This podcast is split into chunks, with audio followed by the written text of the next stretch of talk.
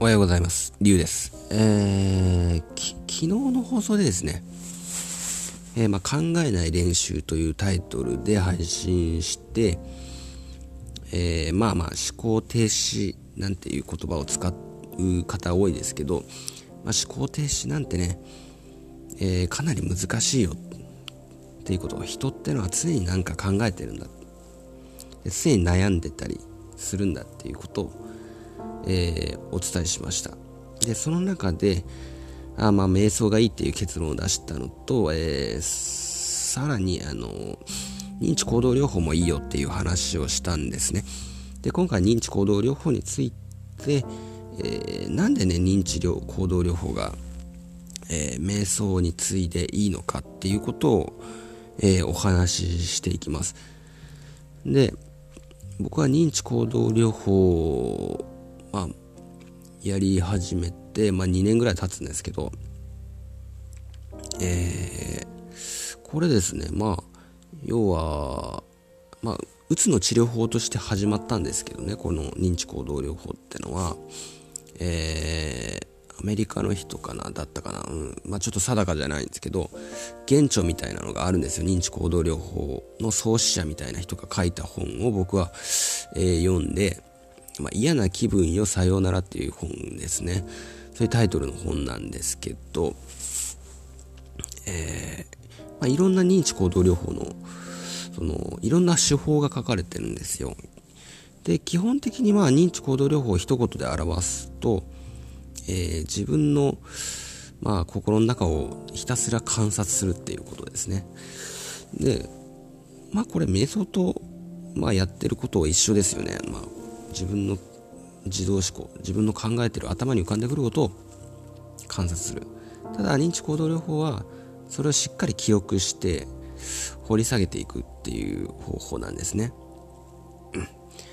ん。でその、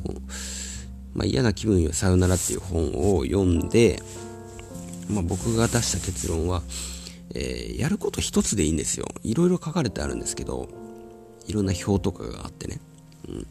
でもこう多分認知行動療法がおそらく一番有効なものを開発したとすればこれは、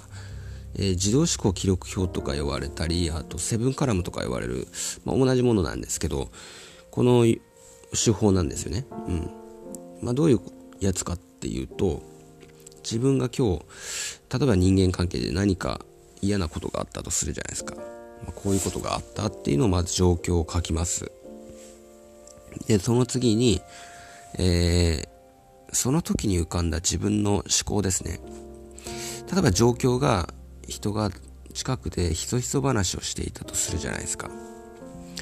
で、それに対して自分は、あれは自分のこと言ってんじゃないかなと思ったとするじゃないですか。で、で、それに対して反論するっていう方法、反論を書いていくっていう方法ね。なんですよ認知行動療法の。まあまあこれがまあ認知行動療法の真髄と言ってもいいんですけど。で例えばそうだとしたら、えー、まあ、自分のことを言ってると思ったわけですよね。自分は勝手に。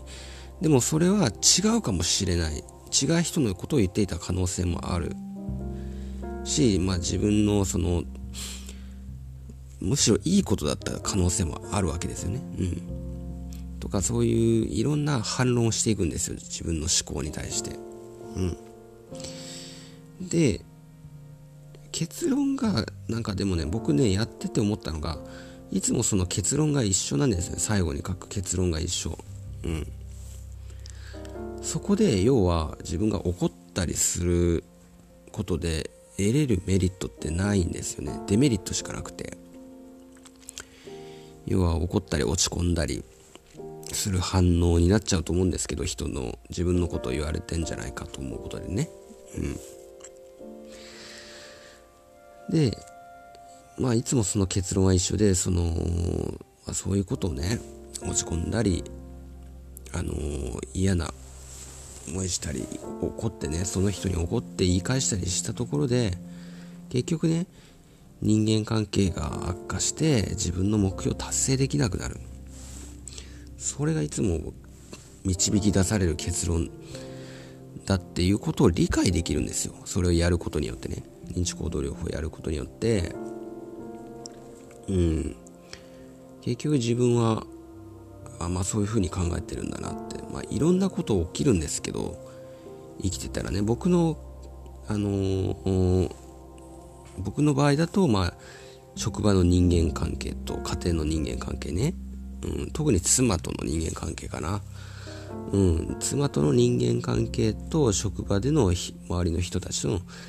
人間関係がほとんど僕の思考を占めてるっていうことに気づくわけですよ。でも多くの人そうなんだと思うんですよね。人間関係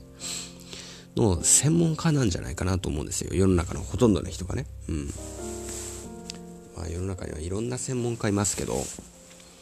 えー、例えばまあ今で言うと、まあ、地震を予測する専門家とかね、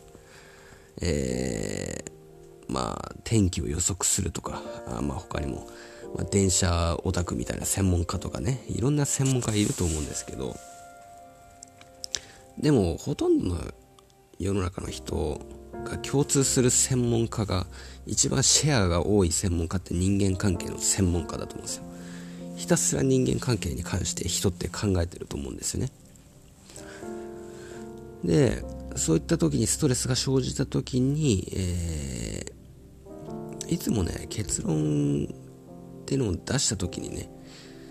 えー、いつも同じなんですよね、うん、目標達成するには結局人間関係のいろんな感情に振り回されるのって有害になってくるんですよね、うん、だからその結論をパッと導き出せるようになるには認知行動療法をするのがいいと思うんですよ。それによって書き出すことによって自分が何を考えて何を結論付けるのかっていうのが分かってくるんですね。そうすると人間関係で職場とか家で嫌なことがあった時に